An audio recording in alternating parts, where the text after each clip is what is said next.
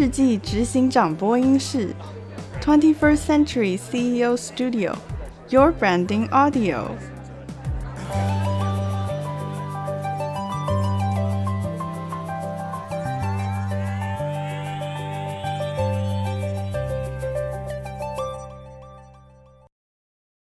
今天很开心，我们又邀请到第一化妆品黄国芬副总来到我们的线上。副总身为第二代的媳妇，在整个企业的转型过程当中，他其实提供了非常多的策略，而且贡献了非常多他个人时间来执行。可是呢，我们也想要了解他是以怎样的心情来面对。第一化妆品组织内部及外部市场的种种挑战。接着，我们来听听黄副总怎么说。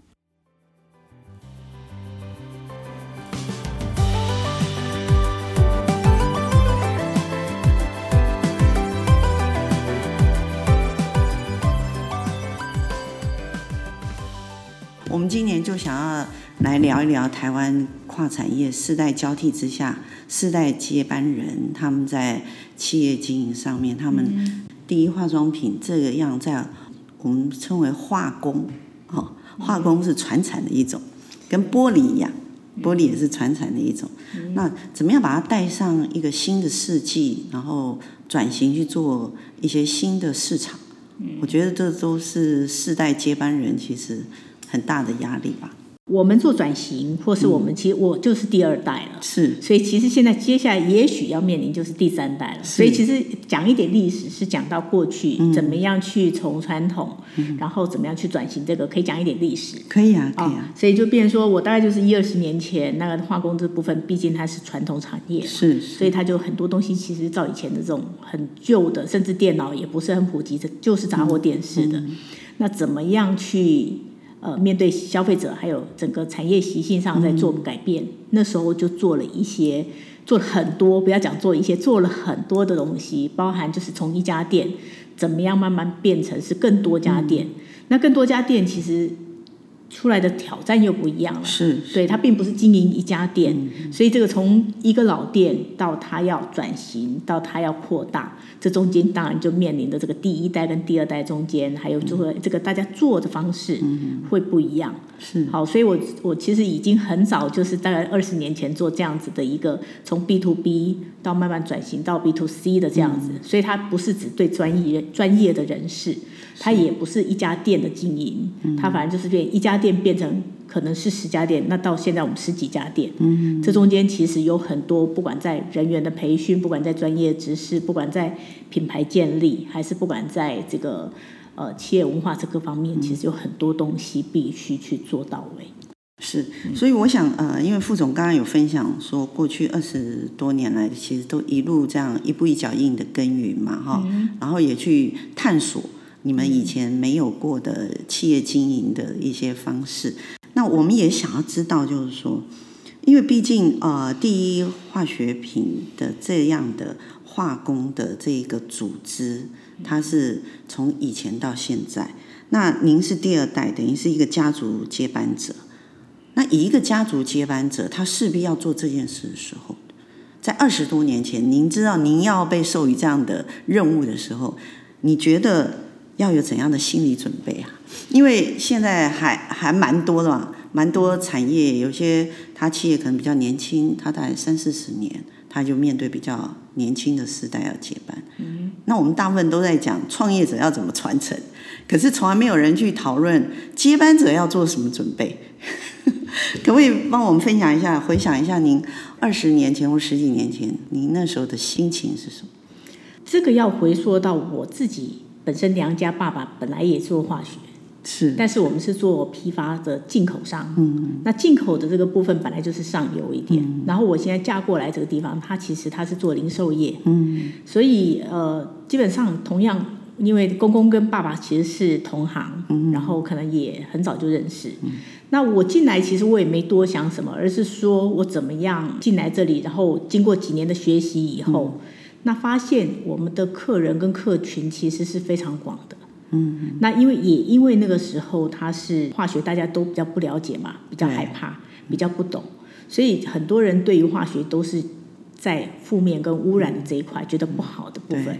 那我们在这工作了大概七八年左右，我们觉得哎，不是这样子啊，其实各行各业有很多它是用到化学的东西。那怎么样去让更多人了解这个部分，而不要去害怕它？其实是那时候我的第一个想法。是，所以应该说，您当初来做等于协助家族企业来做经营的时候，其实想法很单纯，就想把化工或者是化学这个很生硬、生硬，或者说我们一般人觉得很艰深或很危险，其实没有、啊、没有距离那么大。对吧？它其实是很生活的东西。对，所以其实我们就是也因为我进来接触了以后，我们发现说，其实有好多东西跟生活是相关的。嗯，那我就想要把这个比较有趣的东西，其实是带给消费者。嗯、那那时候也刚好有一个机缘，就是周休二日开始了嘛，所以大家不是光为了工作，嗯、大家其实慢慢有自己的时间。嗯、那那时候也开始了有一连串的一些。可能自己在家里种种花、弄弄草，嗯、然后后来有做一些香皂蜡烛，嗯、然后就慢慢会用到一些属于原料类的东西。那我们也抓住了那个时时机点，哎，告诉大家说，其实我们这种店里面有很多素材，嗯，你可以自己动手做一些，自己做点香皂啊，嗯、自己染点布啊，其实蛮好玩的。其实刚好就那个时间点是对上了。是是的，所以呃，如果回到一个企业经营的角色来看的话。应该你们的企业文化里头，诚信这件事情是从创办人到后面，不管是怎样的接班者，都一定要有的第一个原则。诚信，我觉得那是基本吧。有一是化工，对不对？对，没有，这是基本。因为为什么我们当初希望化学的原料，它不要像零售那个像杂货店那样在卖？我第一步做的就是所有的东西的名称、英文名称、学名是清清楚楚的。嗯。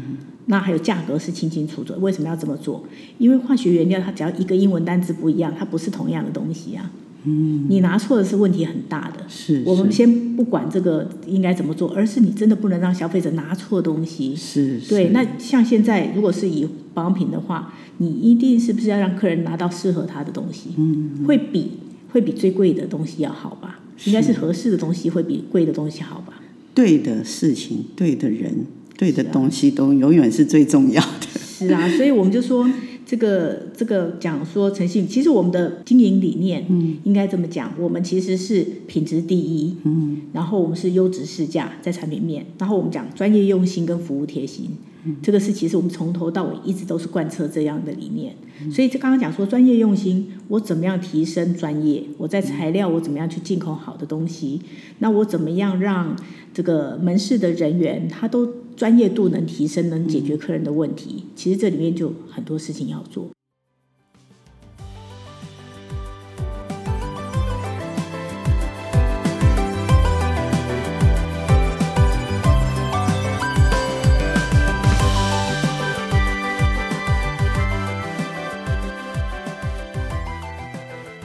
我们这边可以再来讲一下比较感性一点的，因为副总已经在第一化学这边化工这边一二十年嘛。嗯，快要三十年，快三十年，可是你真的看不出来，看来真的要考虑一下用你们第一化妆品的东西。不用考虑，直接可以用。真的，我刚才听你讲那个精油，那个那个保加利亚是吧？对，玫瑰水。玫瑰水，我就非常心动，嗯、因为这个名称我一直都有听到，我一直以为我要去东欧才能购买。没有，你到这里就可以买得到，真的，而且是跟那里一模一样的。一模一样。是，嗯、那我可我可以请您分享一下，就是说，因为您也是跟着员工一步一脚印这样经营。对。哦也是开拓市场，亲力亲为。帮我们分享一件让您比较难忘的事情。我相信很多啦，因为我们今天看到的是一个阶段性的结果，可是我们从来不知道阶段性结果的背后，它其实付出多少阶段性的努力的汗水或是泪水。哦，因为我也是女生啊，所以我一直在想，有一次在家族这件事情，哈，自己的事业那种责任心比拿领月薪的压力更大。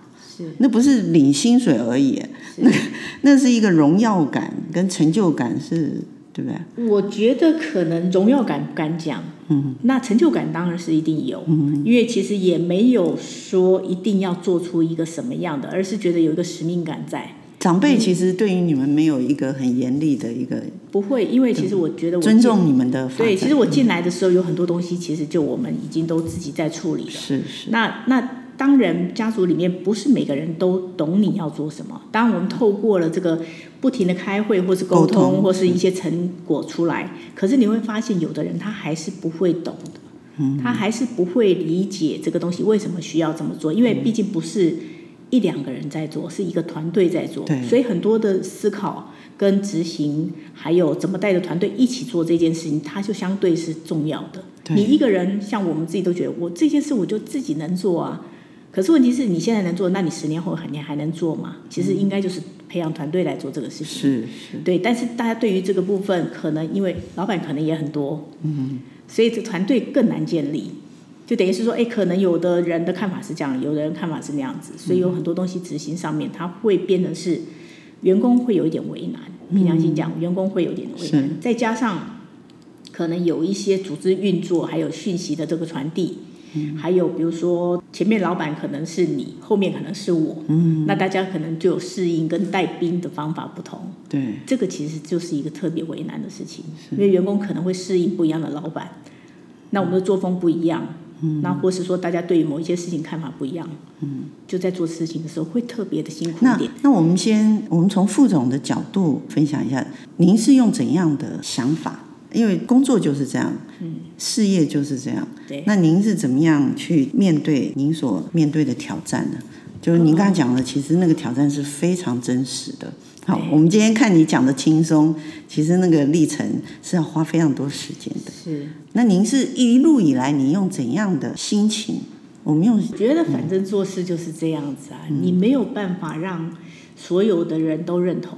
我只能说，这都是正常的事情，因为不是大家的都可以一致，所以这也是非常正常的事情。那大家看法不同也很正常。所以呃，我想说，其实以家族接班者来看的话，应该就是用一个自然心，对啊，是啊，自然心去看待，因为事情就是一个有一定的逻辑，对啊，啊跟方向，对啊，然后把事情做对了，好，然后其他问题都解决了。是啊，我我其实我最近也是这么做嘛，就是有很多时候可能是。呃，上面的兄弟或是董事们，他们有一些决议，嗯，那他的决议可能站在他的角度看法去看这件事情，可是问题是，他是不是真的能执行？有的时候，因为我们要带一堆人做这件事，是不是能符合他们的预期？那有时候是真的会有落差，很大的落差。对，对，所以其实我的方法也很简单。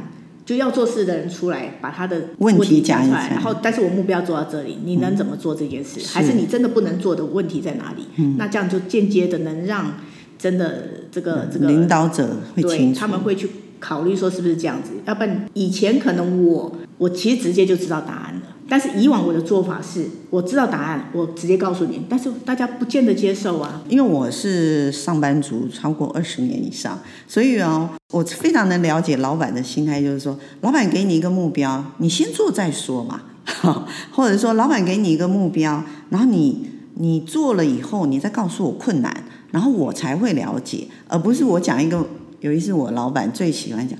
不要我讲一个目标，你就跟我说很困难，对，或者不可能，对，不可能。可是以我们是现场执行的人，其实我们会知道我们的市场目前的状况，因为副总是在第一现场，你是在第一现场面对客户、面对消费者，还有面对你带的团队，因为通路团队是副总亲自带的嘛，哈，所以消费性市场的做法。跟 B to B 市场的客户的做法其实完全不同哈，所以这一点我觉得说，其实我看黄国芬副总，我觉得您是女性这件事情反而是最好，因为女性的韧性让副总可以一路开疆辟土到现在，这不容易。如果是男性，有时候华人的男性，他有时候有些比较刚硬的华人文化。他可能就会选择不去处理这件事情。可是不处理还是在啊，所以，所以我其实我就、嗯、就是能处理的，我们尽量处理。也是有一些东西，你就是尽力嘛，阶段性的来执行，啊啊、终归会走到呃领导者要走的山头。可能就是多绕几圈而已。对对对。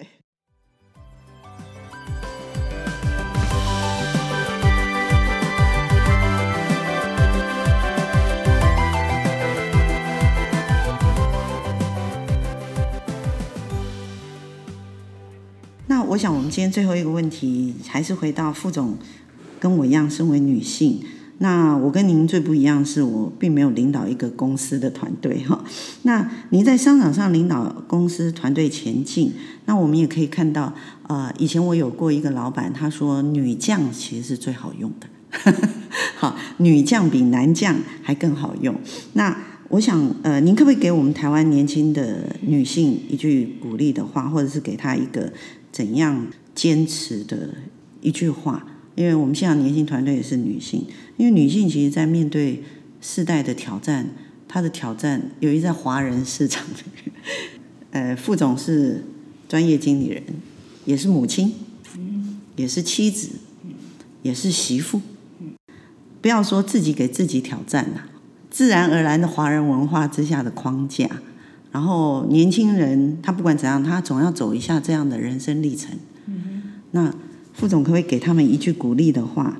其实女性她必须要能独立自主，因为没有人会陪你一辈子。嗯，就算小孩，就算父母，就算伴侣，伴侣其实也都不会陪你一辈子。嗯。对，因为人的一生就是一个独立嘛，生下来独立，然后走的也是独立走。对，所以。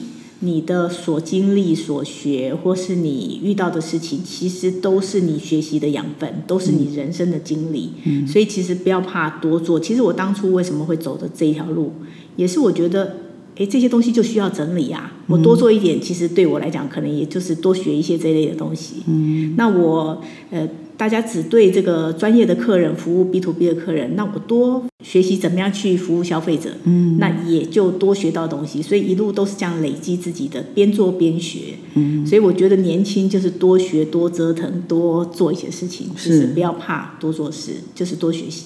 可是我这样听起来，副总话里头，我不晓得我猜的是不是，就是当我们在多学的时候，不要急于马上希望得到什么。你没有什么特别的呃想要求的东西，其实反而累积的东西，你之后会发现，哎，你做的东西其实过去你可能都经历过，只是你真的需要用的时候，你拿出来你不费力。有的人对一些事情，他可能会很花时间精力去求一些东西。嗯、我觉得我自己个性不是，嗯，我可能就会比较属于我能做我多做，而且做事情对我来讲不会是大的问题。我觉得多做其实真的很好，我自己很喜欢。多做多学，我自己很喜欢的。是是，就是对人生有很大的热忱，这很重要。是，哈、哦，就是热忱里头就包括，不管你面对的是困难，还是你去有一些收获。对我，我觉得我转化的能力比较快一点。嗯，很多东西可能就当下可能觉得，哎，不是那个，可是我过了一下，我其实忘性也很好，嗯、我很快的就能往另外走另外一对一正面的对待一些事情。嗯、是是。今天我们非常开心，我们邀请到第一化妆品黄国芬副总来到我们现场，这也是我们今年度第一位专业又美丽的专业经理人来到我们现场，我们非常开心，因为去年我们有和明纺织的副总来到我们现场，我们可以看到两位专业经理人其实都是两个家族企业里头的媳妇，媳妇这个角色在华人文化里头其实是非常辛苦的，因为她有非常大的期待。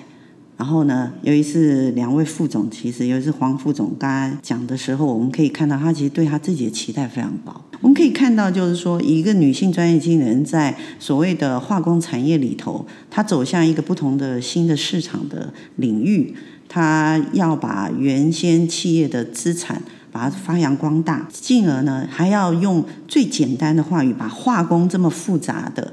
我们一般人都觉得化工非常复杂，而且一般人都觉得化工非常危险的这一个产品类别，讲到其实我们就是生活上我们每天碰到的东西，我们每天接触的东西。尤其是现在副总所带领是第一化妆品，女人的第二个皮肤的产品，好，这个是非常重要的一个产品，也是台湾在面对未来我们所谓美丽产业这件事情。我相信，在副总的领导之下，我们对第一化妆品的期待其实非常深。我真的很希望副总可以给我一个承诺：二零二零年再上一次我们线上，然后让我们知道一下第一化妆品在其他国家您的看法如何？因为，哎，这已经不关于我们线上的听友，关于我们所有台湾女性美丽的皮肤。我们今天谢谢副总来到我们线上我们希望他二零二零一定要留一个美丽的时间给我们谢谢。谢谢大家谢谢。